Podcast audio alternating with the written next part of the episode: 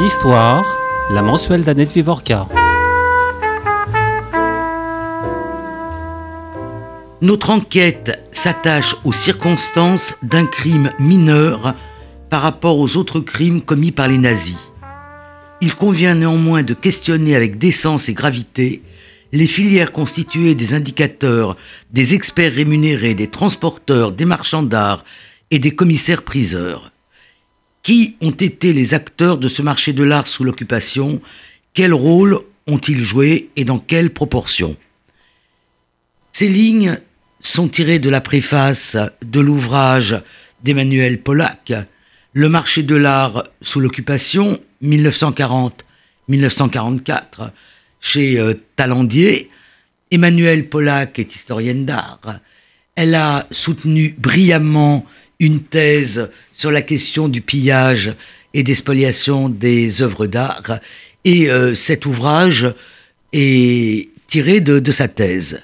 Dans le même temps, elle est commissaire d'une exposition sur les galeries d'art, sur la spoliation, l'organisation des galeries d'art, euh, qui se tient au mémorial de la Shoah et qui va durer, Emmanuel, jusqu'au 3 novembre. Donc vous avez le temps d'aller voir euh, cette exposition. C'est notamment ouvert le dimanche et l'entrée en est libre.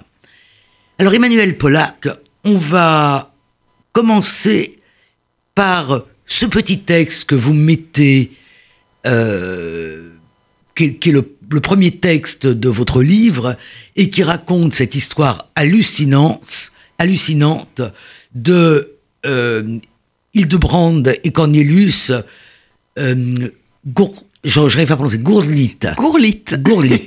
voilà, est-ce que vous pouvez nous rappeler cette histoire? Je pense qu'elle est dans les, les mémoires de nos auditeurs, mais rappelez-nous cette histoire. Vous avez raison. Tout d'abord, merci beaucoup Annette de me recevoir. Euh, L'affaire Gurlit est particulièrement importante parce que euh, on peut dire que c'est un tournant historiographique dans cette histoire du marché de l'art euh, sous l'occupation, et notamment du marché de l'art à Paris sous l'occupation. Alors racontez-nous l'affaire. Pourquoi? Parce que tout d'abord, en 2012, on découvre dans l'appartement d'une personne assez âgée, euh, Cornelius Gurlit, des œuvres d'art. 1258 œuvres d'art. Alors des œuvres mineures. Des œuvres, des œuvres. Alors on peut dire qu'il y a trois, il y a, en fait, il y a trois catégories. Il y a une première catégorie, effectivement, des œuvres mineures, puisque la famille Gurlit est euh, artiste, et donc il y a des œuvres de, de, de, famille euh, euh, qui ne sont pas des œuvres primordiales, qui ne sont pas des œuvres les plus importantes. Un deuxième tiers et sont des œuvres d'expressionnistes allemands qui sont là véritablement importantes. Pourquoi? Parce qu'on les pensait disparues et surtout on pensait qu'elles avaient été détruites. Dites-nous quelle est la troisième catégorie et on reviendra sur les expressionnistes. Exactement. La troisième catégorie est celle qui m'intéresse particulièrement puisque ce sont des artistes français. Des artistes français du 19e siècle, mais aussi du 20e siècle. Qui par exemple? Par exemple, Picasso, Matisse, Corot, euh, Camille Bombois, euh, enfin voilà, des artistes très très très très importants euh, et qui fascinent parce que on ne s'attendait pas à retrouver autant d'œuvres. Alors, on les retrouve chez Cornelius Gurlitt. alors, on va d'abord dire deux mots sur la, la partie des œuvres d'expressionnistes allemands. Vous venez de nous dire qu'on les pensait détruites. On les pensait détruites parce que Hitler avait tout de suite souhaité euh, eh bien, réglementer les beaux-arts et il avait catégorisé l'art en deux de façon très binaire. Tout d'abord, l'art dégénéré, considéré comme de Kunst, qui était absolument honni et dont les artistes n'avaient absolument plus le droit de travailler et dont les œuvres devaient être euh, des, des, dont les musées devaient être dépossédés. Et alors il y a toute cette école, cette grande école euh, d'artistes euh, allemands euh, les expressionnistes, un peu avant la guerre de 14, après la guerre de 14. Est-ce que vous donner des noms pour Exactement. que les auditeurs Alors, Otto Dix, euh, Émile Nold, même si Émile Nold était, on le sait, un nazi, voilà. Egon Schiele, Egon Schiele, effectivement, mais il est autrichien. C'est vrai. Mais, il était exposé il, y a peu de temps. Il était tout à, fait exposé. également, également je pense à Müller, je pense à, à Autodix, j'en ai parlé. voilà, les expressionnistes allemands. Cet art dégénéré était donc voué à la destruction. Voué, Et comment on a détruit ces voué œuvres? à la destruction ou bradé sur le marché de l'art? En Allemagne. Ça, c'est ce qui est assez peu connu. Et c'est ce que je montre dans mon livre. C'est que Hildebrand Gurlitt, le père de Cornelius Gurlitt, était en charge de vendre les œuvres considérées comme dégénérées. Et Hildebrand Gurlitt aime beaucoup ces travaux des expressionnistes et il va faire des sacrées affaires. Il va acheter pour un Reichsmark de Reichmark des œuvres très très importantes. Je pense aussi à Max Liebermann par exemple, euh, des œuvres très importantes qui euh, vont qu'il va garder pour pouvoir les échanger plus tard. Et puis Hildebrand Gurlitt, à partir de 1943, va devenir le marchand d'Hitler, en charge pour lui de venir sur le marché de l'art parisien et acheter tout ce qu'il peut. Euh, vous expliquez que Hitler voulait, enfin vous expliquez, c'est la partie qui est un peu connue de votre travail. Après, on en viendra à la partie totalement novatrice. Donc que voulait faire Hitler? Hitler voulait faire un grand, grand musée à Linz, qui n'est pas la ville où il est euh, natif, mais où il a passé une grande partie de son adolescence. Et qui est en Autriche. Qui est en Autriche, la capitale de la Haute-Autriche, et il avait souhaité réaliser un des plus grands musées euh, en Autriche, un musée dédié à la peinture, mais également à la sculpture, aux tapisseries. Et pour cela, il va avoir un terrain de jeu euh, exceptionnel dans l'Europe occupée, et pour lequel il va euh, faire euh, faire des prédations très importantes à la fois dans les collections euh, françaises, mais également en Belgique, au Luxembourg et dans tous les territoires occupés. Alors je reviens à ce que vous commenciez à nous dire, que cette affaire avait été un tournant. Donc pourquoi c'est un tournant? Un tournant historiographique parce que on va avoir à ce moment-là un éclairage qui vient du gouvernement allemand. On va avoir des fonds assez importants donnés à une task force, un état-major dédié aux recherches de provenance. À laquelle vous appartenez À laquelle j'ai eu la chance de travailler en 2014 et en 2015 et dont euh, je me suis servi euh, pour euh, réaliser mes travaux de, de, recherche. Et c'est la période idéale pour le chercheur de travailler dans une collaboration internationale, d'avoir des fonds pour pouvoir voyager, pour aller voir les centres d'archives. En France, on est très gâtés, vous le savez, puisque je vous ai rencontré plusieurs fois aux archives nationales aux archives du ministère aux archives, voilà, à la Courneuve. à la Courneuve, aux archives de Paris, on a des fonds. Et puis, euh, c'est vrai que ces fonds sont de plus en plus connus, sont de plus en plus ouverts. Donc, ça, on a beaucoup de chance euh, en France.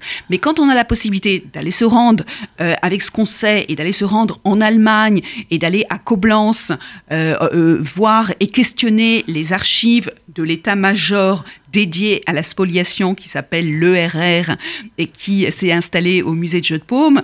Alors c'est vrai qu'on a un peu les deux côtés et que c'est absolument passionnant. Alors on va essayer de dresser euh, rapidement et clairement un tableau du pillage et de la spoliation avant d'en venir à ce qui est vraiment euh, votre grand apport, qui est l'étude euh, à la fois des galéristes et des salles de vente.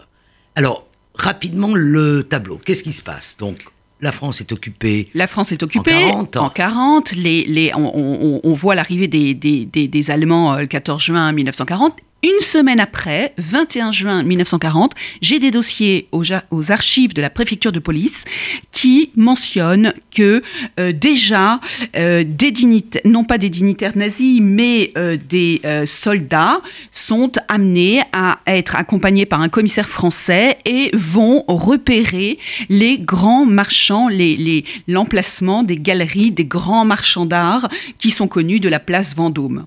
Les Eligman, les Wildenstein, euh, les les, grands marchands qui, euh, tout de suite, euh, ont euh, la possibilité de voir, enfin, ont plutôt, malheureusement, la, la, voient leur collection très très vite mettre sous scellé. Ça, c'est la première chose. Le commissaire de police rentre dans son bureau, va dresser un procès verbal dans lequel il dit finalement que rien ne s'est passé et qu'il y a juste des scellés qui ont été apposés sur ces galeries et que les, les occupants se sont sont conduits de la meilleure façon. Or, en réalité, le commissaire de police est en train de dresser son procès verbal, mais déjà, euh, les euh, locaux eh bien, sont visités tout d'abord lors de l'été 1940 par les membres sous euh, influence de l'ambassade d'Allemagne, rue de Lille, où ah. dès l'été 1940, 400 caisses seront déjà prélevés des plus grandes euh, marchands euh, d'art, mais également des grandes familles françaises. Hein. On pense euh, aussi aux Rothschild, on pense à, différentes familles qui étaient tout à fait repérées et repérables. Et puis, très vite, il va falloir trouver un endroit un peu plus grand pour mettre locaux que les locaux de l'ambassade et on choisit un abri, euh, un endroit à l'abri des regards indiscrets euh, dans le jardin des Tuileries. C'est bien évidemment le musée de Jeux de Paume à partir du 1er novembre 1940 où s'installe l'état-major maintenant sous la tutelle de l'idéologue du Troisième Reich, Qui Alfred, Rosenberg. Alors, les idéologues, enfin, les, les grands éyarques euh, nazis euh, l'art. Il y a Hitler avec son grand musée, mais euh, je crois qu'en second, on peut citer Hermann Göring, le Reichsmarschall. Voilà, qui lui a des goûts plus euh, plus fins, plus plus éclairés, oui. Plus fins, plus et éclairés. Qui ne rechigne pas à avoir un peu d'art dégénéré, Absolument. si j'ai bien compris. Absolument. Et tous ces gens vont aller au jeu de paume où sont exposées les œuvres, un peu comme dans un libre service. Exactement. Alors les Français, là-dedans, vous vous dites que les commissaires de police ont, euh, j'avais envie de dire servilement, mais on ne devrait pas juger, mais disons quand même servilement euh, dressé les procès-verbaux. Mais alors, en revanche, euh, le personnel des musées est très souvent très patriote.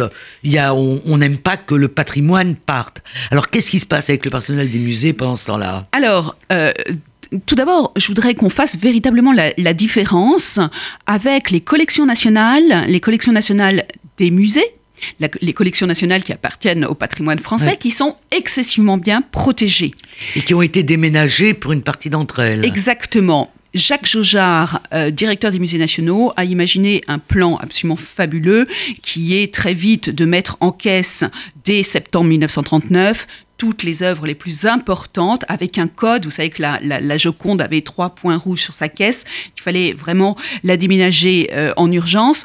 Et tout d'abord, on envoie euh, ces œuvres au château de Chambord et puis ensuite, on les trie et on les envoie dans euh, différents châteaux qui seront au sud de la Loire. Ça, c'est une première chose. Le Louvre est donc assez désert et il y a euh, la possibilité de mettre des moulages puisque les occupants vont vouloir que le Louvre soit réouvert, soit gratuit pour euh, les visiteurs allemands et que ces derniers puissent voir quelques moulages réalisés euh, très rapidement. Et quelques œuvres sont quand même déménagées en, en Allemagne. Si vous décrivez le retour de la victoire de Samothrace. Alors, la victoire de Samothrace, elle, elle, reste au, château de Valençay. Au château de Valençay. Je peux juste parler de la Belle Allemande, euh, qui est un bois de tilleul du XVIe siècle de Gregor Erhardt, qui s'appelle la Belle Allemande, dont Hermann euh, Göring est tombé fou amoureux.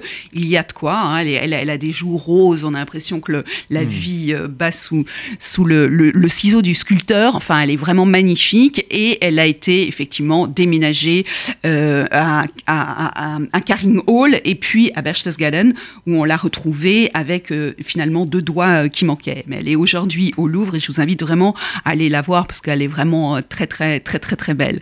Donc les collections françaises nationales ont été très bien protégées, très bien protégées.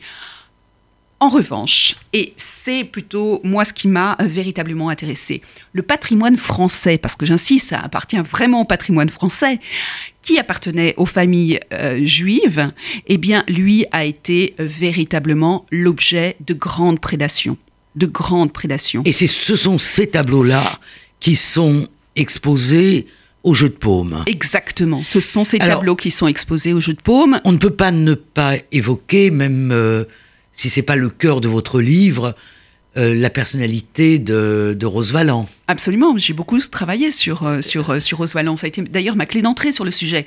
Rose euh, jeune attachée de conservation à partir de 1932 au musée de Jeux de Paume, reste, parce que le conservateur André Desarrois est malade, elle reste pendant quatre années au musée de Jeux de Paume et là, sur des brouillons qu'elle recopie le soir chez elle de sa plus belle plume et qu'elle présente à son supérieur hiérarchique, Jacques Jarre, une fois par semaine, le jeudi, eh bien, elle, elle, lui, elle le tient véritablement au courant de ce qui se passe au sein du musée de Jeux de Paume. Et elle est la, une des seules françaises au sein de la fosse aux loups. Et elle va euh, avoir une action euh, euh, très importante. De, elle liste le, les titres des œuvres, le, le, nom des artistes, mais également les dépôts en Allemagne où les œuvres seront envoyées et ce qui nous nous intéresse, les provenances, c'est-à-dire à qui appartenait l'œuvre avant-guerre. Donc ça, c'est très important. On travaille toujours sur ces archives. Et elle continuera euh, son action parce que pendant une dizaine d'années, elle va arpenter euh, l'Allemagne, l'Autriche, à la recherche euh, de, des œuvres qui se sont égarées, qui, voilà, qui sont égarées et dont on ne sait pas nécessairement où elles sont. Exactement. Alors, ça, c'est donc un des premiers aspects de votre travail. Vous réexpliquez tout ce qu'a été euh, ce, ce, pillage, en fait, euh, des œuvres qui appartenaient aux grands collectionneurs, qui n'étaient d'ailleurs pas sans lien avec les musées, parce que les grands collectionneurs étaient aussi des grands donateurs d'œuvres pour, pour les musées, et que les relations habituellement étaient bonnes entre mhm. ces personnes mhm. et les, les, personnels des, des musées. Vous dites aussi que parallèlement à ces œuvres pour lesquelles on se servait, il y a eu une sorte de, marché noir, de marché clandestin, avec toute une galerie de personnages euh, euh, bizarres, euh, allemands ou pas allemands d'ailleurs, qui ont trafiqué, et notamment trafiqué, les œuvres qui appartenaient, d'après Hitler, au au patrimoine germanique et euh, celle qui était de, de, l'art dégénéré. Il me semble quand même que dans la collection Hurlite que vous avez évoquée, dans la troisième partie non dégénérée, car non expressionniste allemand, vous avez quand même cité quelques dégénérés. Euh, Picasso, me semble-t-il, est dégénéré. Et Matisse aussi. Tout à fait. Alors, qu'est-ce qui se passe avec cela? Eh ben, C'est exactement ce qui m'a passionné parce que c'est Rose Valland qui m'a mise sur, la, sur les pistes. Rose Valland dit euh, Je n'arrive pas à comprendre où sont passées les œuvres d'art moderne. Je ne les ai pas vues en Allemagne. Et pourtant, j'ai épluché les catalogues de vente en Allemagne. Et elle a raison. Ces œuvres ne sont pas allées forcément en Allemagne. Elles ont été vendues sur le marché de l'art parisien. Et pour certaines d'entre elles, je les retrouve en Suisse.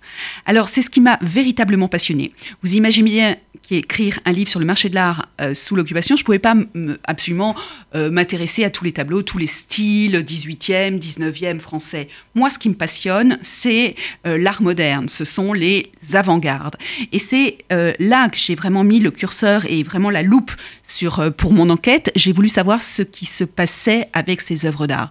Et contrairement à ce qu'on aurait pu croire, elles n'ont pas été détruites. Elles avaient une vraie valeur intrinsèque et tout le monde savait qu'il y avait une vraie valeur intrinsèque. Et elles ont leur propre cheminement, elles ont leur propre, euh, leur propre marché. Et c'est ça qui me passionne. Elles ne sont pas si dévaluées que ça.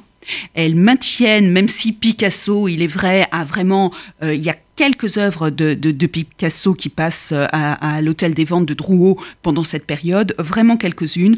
Et c'est vrai que là, la, la cote, la baisse. La cote baisse, ça c'est ça c'est. Car l'art est un marché, il faut jamais l'oublier. Voilà, Matisse pas véritablement. Non, non, Matisse, ça se, ça se maintient véritablement.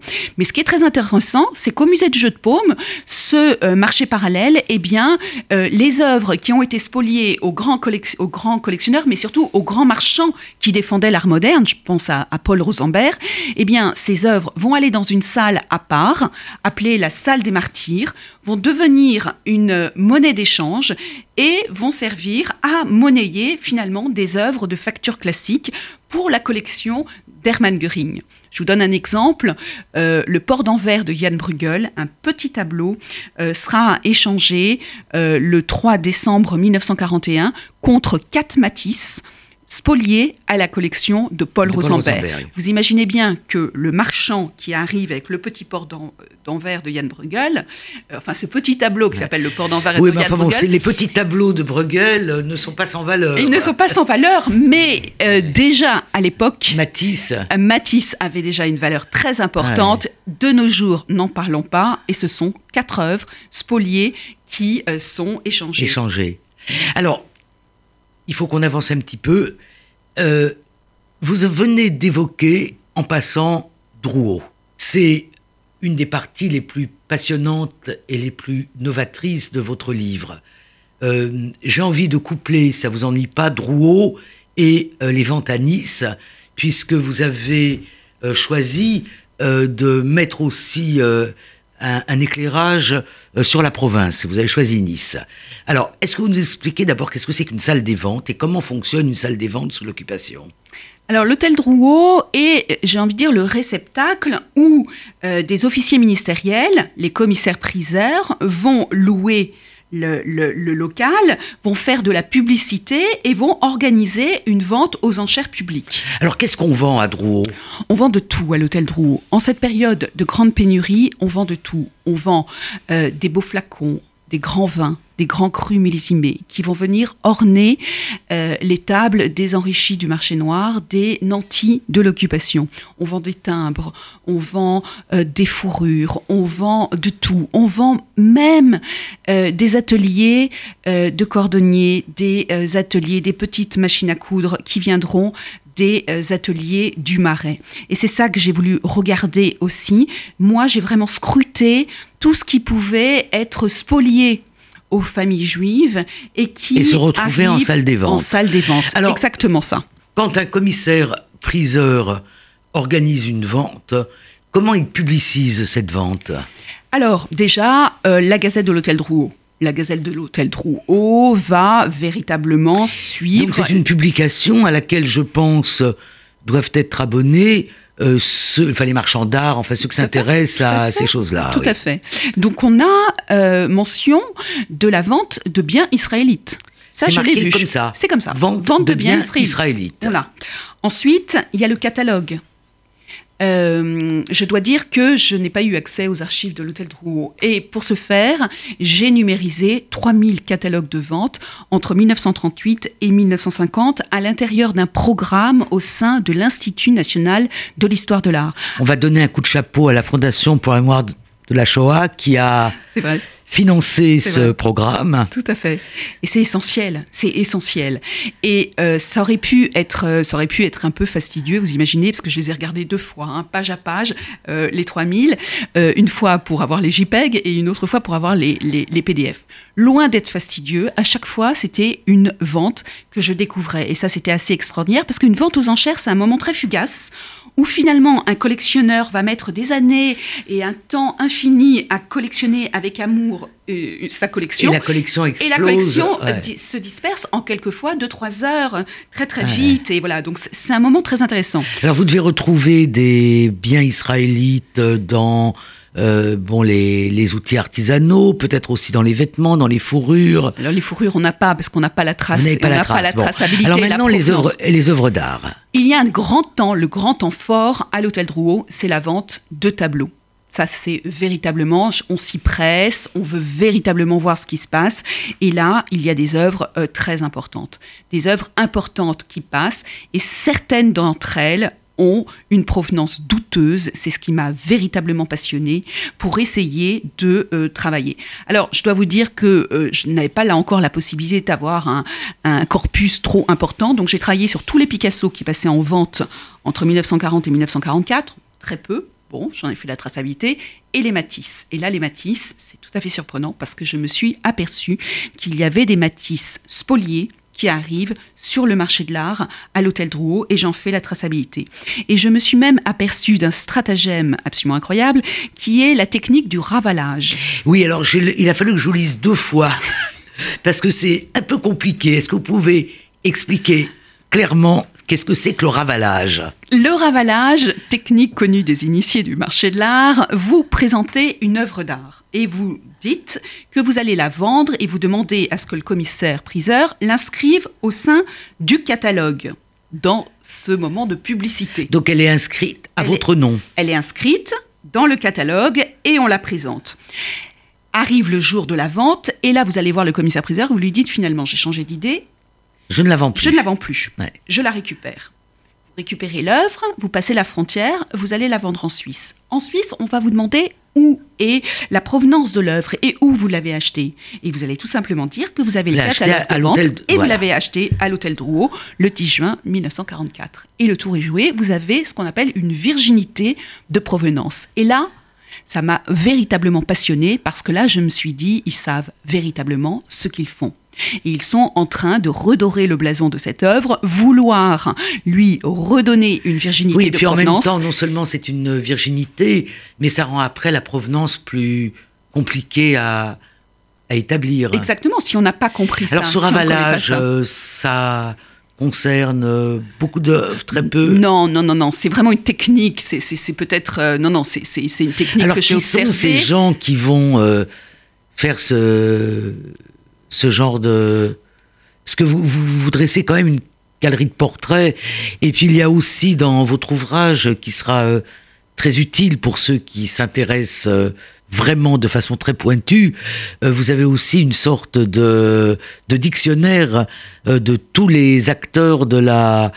De, cette spoliation, enfin les acteurs, ou les victimes d'ailleurs, un répertoire, un répertoire, des noms de personnes, que ce soit les collectionneurs euh, spoliés, euh, les intermédiaires. Mhm. Et ça, c'est très utile. Donc, alors, qui sont ces gens Et ils travaillent pour qui Et alors, tout d'abord, vous répondre sur le répertoire des protagonistes du marché de l'art. Ça, c'était vraiment un instrument de, recherche que je voulais mettre au service des, collègues et des professionnels du marché de l'art. C'est-à-dire que j'ai traité ces protagonistes par ordre alphabétique afin de ne pas tomber dans l'écueil de, de jouer à Madame l'épuration, ce qui n'était pas mon propos. Mais je voulais véritablement aider à faire ces recherches de provenance. Ça, c'est une première chose. Deuxième chose, j'ai observé à la loupe ce euh, milieu. J'ai fait ce qu'on appelle la prosopographie, hein, l'étude de ce milieu. C'est un portrait collectif. Un portrait collectif. Et j'ai vu, j'ai vu. Euh, euh, vous avez à peu, à peu près tout le tout, tout, le panel. Vous avez des marchands français, des marchands allemands, des marchands suisses. vous avez des des, des, des commissaires priseurs, des experts et euh, on a à peu près euh, tous les, toutes, les, toutes les différentes euh, façons de profiter de ce marché de l'art, un profit occasionnel ou, beaucoup plus important, euh, des profits avec l'ennemi, commerce avec l'ennemi et des choses beaucoup plus importantes. Donc on a un peu un éventail des différents portraits. Euh, ce qui m'a euh, véritablement interloqué, c'est de voir que certaines galeries ouvraient à cette époque et que d'autres fermaient pour un corpus sur un corpus de 50 galeries qui défendaient de l'art moderne, je me suis aperçu que 25 d'entre elles appartenaient à des familles juives et avaient périclité pendant la période de la guerre. Elles avaient été arianisées et ou spoliées. On a toujours euh, une surprise, vous l'avez dans le marché de l'art, mais euh, euh, Laurence Bertrand d'Orléat, qui préface votre livre, avait publié le premier ouvrage, enfin pas le premier d'ailleurs, on va revenir sur ces questions-là, mais enfin le, la première, le premier ouvrage universitaire euh, sur euh, le marché de l'art, où elle montrait à quel point il était florissant pendant l'occupation. Mais euh, la littérature est florissante, le cinéma est florissant, le théâtre est florissant. Donc on a une période où le noir de ces années ne touche pas toute une partie de, de la vie culturelle. Et c'est vrai qu'on a toujours du mal à l'imaginer, et puis où euh, la destruction des uns, le malheur des uns, va permettre aux autres de euh, s'épanouir, et ça va être le cas euh, que vous montrez bien pour, pour le, le, marché de, de l'art. dans le quart d'heure qui nous reste, on va quand même regarder un peu ce qui se passe après immédiatement dans l'après-guerre, on ne peut pas dire, contrairement à ce que j'ai encore euh, entendu, que euh, on tire un trait, il se passe rien. Il se passe quand même un certain nombre de choses. Donc, qu'est-ce qui se passe? Le premier livre, d'ailleurs? Oui, il y a une commission de, de, profils illicites qui est euh, donc mise en place et certains galéristes, très peu, surtout des Allemands, vont être inquiétés. Mais euh, les, euh, certains marchands français vont très bien s'en sortir. Je me suis permise euh, de m'arrêter sur le cas de Petrides parce que c'est véritablement intéressant. Son habilité, la façon dont il tourne Kazakh. D'ailleurs, il ne sera pas le seul, puisque les commissaires-priseurs aussi, qui auront le plus travaillé pendant la période de la guerre, dès novembre 1944, vont réaliser des ventes en faveur de la veuve et de l'orphelin, en faveur des FFI, en faveur des prisonniers libérés et des déportés. Donc ça, on le voit et ça participe d'un vrai cynisme. Euh, euh, il y a donc des marchands qui sont inquiétés, mais d'autres marchands s'en sortent très bien. Lui, il est inquiété, mais finalement, il paye une amende assez considérable. Assez conséquente, oui. Mais euh, il a gardé des utriots, des, des valadons, et il se comme un voyou, quoi. Il se refait très vite. Il se refait très vite. Il a, il a, il a commencé. Euh, il était, c'était la petite galerie de sa femme, Odette Petrides. Lui était ailleurs. Et puis à la fin euh, des, des, des limites d'après-guerre, il a une grande galerie rue La Boétie, vraiment. Qui est le euh, cœur du marché de l'art. the place to be. Paul, c'est le titre de l'ouvrage que Anne Sinclair a consacré à, 21 à son grand-père, absolument. Paul Rosenberg. Et du coup, oui, effectivement, c'est euh, vraiment, euh, il a donc euh, très très vite, voilà, et puis il continue sa carrière de, de, de marchand d'art. En Allemagne, ce que l'on voit, et c'est d'ailleurs, et là je vais, je vais repartir au début de mon livre, avec l'affaire Gurlitt, c'est exactement ce qui se passe avec Hildebrand Gurlitt. Hildebrand Gurlitt, qui est un marchand d'Hitler, pour la galerie de Linz, qui travaille énormément. Euh, il est arrêté par les Monuments Men, les fameux Monuments Men qu'on connaît maintenant par le film éponyme de Georges médiocre, voilà. Bon. Mais qui a jeté un coup de projecteur tout de même. Euh, et euh, les Monuments Men vont interviewer Hildebrand Gurlitt. Celui-ci s'en sort très bien. Il est, au, il est dans le château de Ashbar d'un de ses collègues, le baron von Polnitz, et ils ont mélangé leur collection dont une partie est des œuvres spoliées, bien sûr, de la spoliation. Il mélange les œuvres. Hildebrand partira d'ailleurs avec une, une, caisse de Folpolnitz. Et alors qu'il est interrogé par les Monuments Men, eh bien, il va donner quelques œuvres. Effectivement, il va restituer quelques œuvres. Les Monuments Men, dans les années 50, vont lui restituer d'autres œuvres et il va reprendre son travail euh, euh, euh, de, de, directeur de musée parce que Hildebrand Gurlitt, avant 1933, était directeur du musée de Zwickau. Et lui, ce qu'il veut véritablement, c'est repartir dans l'administration des musées. Et il est très proche, par exemple, de, de, Beckmann. Ma, ma, question portait moins sur ce qui était arrivé à ces hommes euh, qui euh, se sont beaucoup engraissés pendant l'occupation, que euh, sur la question du sujet lui-même.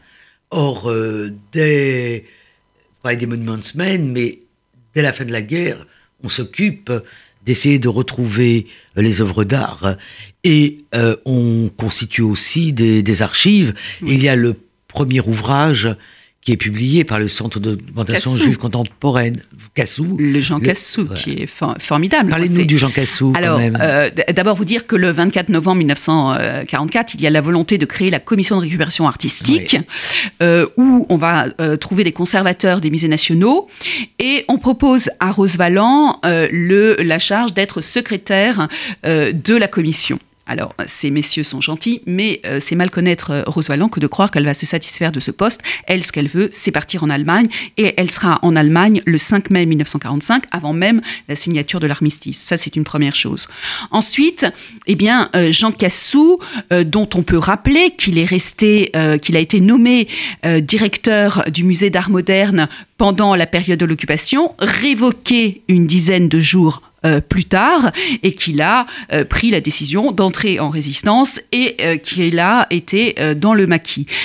Vous, on, on, imagine quand même ce que ça peut être que pour une personne d'obtenir la responsabilité du musée d'art moderne. C'était vraiment sa volonté, c'était hmm. véritablement ce qu'il voulait. Et puis d'être brisé dans cette carrière en étant révoqué parce que, euh, parce que juif. Donc c'est euh, euh, véritablement une, blessure béante.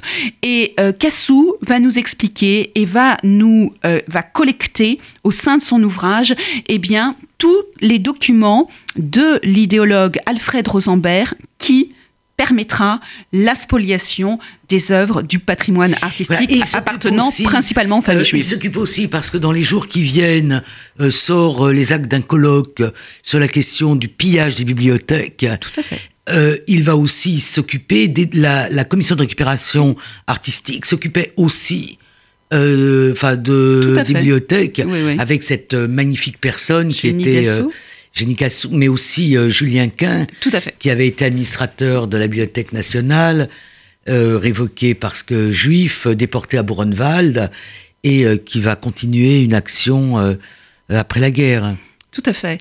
Alors, c'est vrai que moi, je travaille plus sur les œuvres d'art, mais qu'il y a des travaux très importants sur les bibliothèques. On peut vous êtes invité sur les œuvres d'art, hein, ne vous excusez pas. à chaque chercheur suffit sa peine. Oui, oui. Hein. Donc, non, tout ça, je voulais montrer, je voulais montrer que, ce que vous montrez dans votre livre, que euh, il n'y a pas eu enfouissement tout de suite de, des questions. C'est-à-dire que les questions ont continué et puis à un moment donné, ça a été terminé. Donc, euh, à quel moment c'est terminé? À quel moment on se, le, les autorités de ce pays euh, se désintéresse de cette question Moi, je pense que le travail a été assez bien fait, enfin assez bien fait, euh, qui suis-je pour dire ça, a été non, non, très bien fait. Vous avez raison. Entre 1945 et 1949. Voilà, vous avez raison parce que euh, bon, j'ai été membre de la fameuse mission Mattéoli et on a fait le même constat, c'est-à-dire qu'il y a vraiment une volonté de restitution, une volonté tout, tout un travail, et puis effectivement 49-50, ça s'arrête vous dire que 13 000 œuvres sont vendues par les domaines entre 1950 et 1953. Ça, ce sont les recherches de euh, la, sénatrice Corinne Bouchou qui euh, nous avait enfin bon, c'était déjà les recherches. Euh, enfin, je veux pas minorer le travail de Corinne Bouchou qui a aussi écrit sur Rose Valland, mais c'est le travail qui a été fait aussi par Matteoli. Mais ces œuvres-là, elles proviennent d'un autre pillage, d'une autre branche de l'ERR Rosenberg, qui est la meubelation, c'est-à-dire le pillage des appartements mmh. ordinaires, non de grands collectionneurs, et dans lesquels peuvent se trouver un certain nombre euh, d'œuvres. Et c'est celles-là euh, qui vont se retrouver principalement vendues euh, par, les, par les domaines, sans qu'on ait réussi à retrouver les catalogues de vente. Bien sûr, euh, j'en présente un. J'en présente un, et ça, c'est, euh, ça, c'est, vous voyez, ces documents dans l'exposition. Si vous me permettez, moi, ce que j'aime véritablement, c'est ce que nous nous voyons en tant que vous, grande historienne, et moi, historienne de l'art. Ce sont les documents, parce que les documents parlent d'eux-mêmes, et c'est beaucoup plus important et beaucoup plus pédagogique de présenter les documents. Il nous reste quelques minutes, donc tout s'arrête euh, enfin, tout s'arrête ou presque. Hein, c'est les choses ne s'arrêtent jamais complètement en histoire. Et puis ça reprend dans les années 90. Oui, au mi-temps des années 90, il faut dire qu'il y a trois ouvrages. Vous en avez parlé. Vous avez parlé donc de l'ouvrage de Laurence Bertrand d'Orléac, qui est plus sur la collaboration des élites. Oui, et qui pendant cette période. Et qui n'a pas de qui ne pointe pas particulièrement euh, ce qui s'est passé pour les grands collectionneurs juifs. C'est pas son sujet. Non, non, non, par contre, elle a été la première à identifier Absolument. le marché de l'art florissant. Et c'est elle qui nous dit qu'en 1942, il y a plus de 2 millions d'objets qui transitent à cette période. Donc ça, c'est véritablement euh, euh, important. Du côté euh, américain, on a la somme de Lynn Nicholas. Qui a été traduite en français. Le pillage de l'Europe et qui est véritablement un grand livre. je dois vous dire que ma première communication en anglais, j'ai été la faire il n'y a pas si longtemps que ça au Getty sous euh, la bienveillance de, euh, Lynn Nicolas. Inutile de vous dire que j'ai bien appris le euh, livre de journaliste. Et le livre de journaliste. Qui est celui qui a fait le plus de bruit. Exactement. Hector Feliciano. cubain le musée et disparu. le musée disparu, c'est un pavé dans la mare. Alors à partir de ce moment-là, les choses se Enfin, les choses sont sur la place publique. Exactement. Avec, ils font la une des journaux. Exactement. Euh, il y a surtout voudrais- ce grand colloque, ce grand colloque Alors, le grand organisé colloque. par Françoise Cachin, directrice des musées de France, qui doit tout de suite répondre. Et si on relit les actes de colloque, on s'aperçoit qu'on est véritablement euh, un peu dans la géographie de ce qu'ont fait les conservateurs musées et notamment Jaujard, Rose Valland, qui brusquement, alors que. Euh, a sombré dans l'oubli voilà, dès les années elle a sombré 80. dans l'oubli, et puis elle n'a Mhm. jamais eu non plus une Non position plus. institutionnelle euh, euh, importante. Ouais. Donc c'est exactement ça. Et euh, l'éclairage est plutôt mis sur l'extrême protection du patrimoine artistique. Nous leur sommes tout à fait redevables. Hein. C'est euh, c'est pas à minorer, bien au contraire. Mais pour autant, il n'y a qu'un seul euh, chapitre dans les actes de colloque, et c'est Laurence Bertrand d'Orléac qui parle véritablement du marché de l'art et pour lequel elle, elle va euh, euh, eh bien alerter euh, l'opinion euh, sur la nécessité peut-être de faire euh, des, des recherches. Or, les archives de l'hôtel Drouot ne sont pas accessibles. Il faut trouver les moyens de se repérer. Les aussi. archives des galéristes non plus. sont des archives Ce sont des privées. archives privées, donc c'est à leur bon vouloir, et en général, c'est plutôt du mauvais vouloir. Tout dépend. Tout dépend. Tout dépend Voilà, c'est en général. Moi, j'ai pu Ouais. travailler avec, euh, avec euh, la, la galerie euh, Pierre, Ouais. avec la galerie de Paul Rosenberg, avec euh, aussi. Non, je parle que- surtout des galeries qui ont été Bien euh, impliquées dans, Bien sûr. Bien dans sûr. cette spoliation. Il nous reste quelques minutes. Donc, oui, il nous reste cinq minutes, m'indique-t-on. Donc, Emmanuel Pollack, quelle est la situation aujourd'hui? Qu'est-ce qui se fait aujourd'hui? Il y a eu un rapport de Quel- David. Le rapport de David Zivi, le rapport de Di- David Zivi, tout d'abord, qui euh, dresse un Dites-nous qui tableau. est David, David David Zivi est un haut fonctionnaire euh, du ministère de la du Culture. ministère de la Culture. Il a été mis en place par Audrey Az- Azoulay, qui a été très euh, dynamique, Très dynamique. sur beaucoup de choses, mais notamment sur cette question-là. Elle était véritablement intéressée par la question. Euh, je dois dire qu'Aurélie Filippetti l'était également, Hmm. puisque Aurélie Filippetti a voulu faire avancer ce dossier à partir de 2013, euh, repris euh, un peu plus tard par Audrey Azoulay, qui alors qu'elle quittait le ministère, a souhaité qu'un haut fonctionnaire présente, euh, fasse un état des lieux de euh, ces euh, spoliations. Alors, il a fait pas simplement un état des lieux, il a aussi émis un certain nombre de recommandations. Absolument, absolument. Et il faut attendre euh, la commémoration de la rafle du Veldiv, euh, cette, euh, cette de- dernière euh, lors de l'été euh, euh, 2018, hein, juillet 2018, où le Premier ministre Édouard Philippe assure qu'une mission de recherche et de restitution des biens spoliés euh, lors euh, des années 1933, parce que nous pouvons aussi partir en Allemagne jusqu'en 1945, euh, verra le jour lors de l'année 2019. Et le 16 avril 2019, eh bien, cette mission a été créée. Euh, David Zivi en prendra la tête. Il aura un budget euh, qui est euh, beaucoup moins important que nos voisins allemands, qui ont eux un centre de, un centre oui, mais de euh, le, le- Enfin, la France n'est pas l'Allemagne. Oui, L'Allemagne oui, nazie, il y a une, Oui, euh, oui, oui, bien sûr. une échelle de, de spoliation d'abord 12 années, nous seulement 4, et euh, quelque chose de beaucoup plus systématique en à- France. Et- Tout à fait. Mais avec un marché de l'art qui, en 1939, est le premier marché, la première place Mm. euh, du marché de l'art. Donc, euh, ça Et puis. euh, nécessite ouais. de faire ces recherches de Donc, provenance. la mission a été installée. La mission est installée, mais très dernièrement, vous voyez, très dernièrement. Des bourses vont être proposées à différents chercheurs pour pouvoir continuer ce que nous, nous appelons les recherches de provenance. Alors, très rapidement, vous avez eu un grand succès dans ces recherches de provenance. Racontez-le et on terminera. Parce, on terminera par là. Racontez-le parce que c'est pas si facile que ça. C'est qu'on on doit se dire une recherche de provenance, mais c'est très compliqué. Ex- Expliquez-nous ce que vous avez fait. Alors, un fait d'armes, c'est euh, le retour d'un tableau de Thomas Couture, euh, peintre français du 19e, que je ne connaissais pas, que j'ai appris à connaître et à aimer. Euh, je me suis aperçue, j'ai déjà constitué un corpus de collectionneurs de Thomas Couture. Parmi ce corpus a émergé la personnalité de Georges Mandel, grand homme d'État assassiné, par, la milice, après avoir été interné à Bourneval. Exactement, en juillet 1944, mmh. qui ne peut pas nous dire, lors de l'immédiat après-guerre, qu'on lui a spolié. Mais sa fiancée, Béatrice Bretti, nous laisse une note dans laquelle elle se souvient que dans le petit salon, il y avait un portrait de femme assise de Thomas Couture, dans lequel il y avait un trou dans le décolleté. Donc, forte de cette information, en France, je l'ai pu la communiquer aux restaurateurs à Munich, puisque ce Thomas Couture était dans la collection Gurlit, et je leur ai demandé de vérifier s'il n'y avait pas un trou dans, le... Trou dans le décolleté.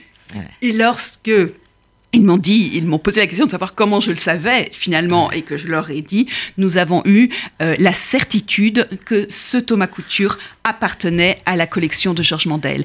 Et vous dire en guise de conclusion que présenter ce Thomas Couture revenu d'Allemagne, revenu de la collection Gurlit, appartenant à un grand homme d'État euh, euh, assassiné par la milice française, et le présenter au CIMES du mémorial de la Shoah, ça a un petit peu de tenue.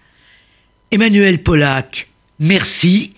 Il faut lire Le marché de l'art sous l'occupation 1940-1944 chez Talandier et aller tout à fait cessante voir l'exposition euh, qui se tient actuellement au mémorial de la Shoah. Merci beaucoup Annette.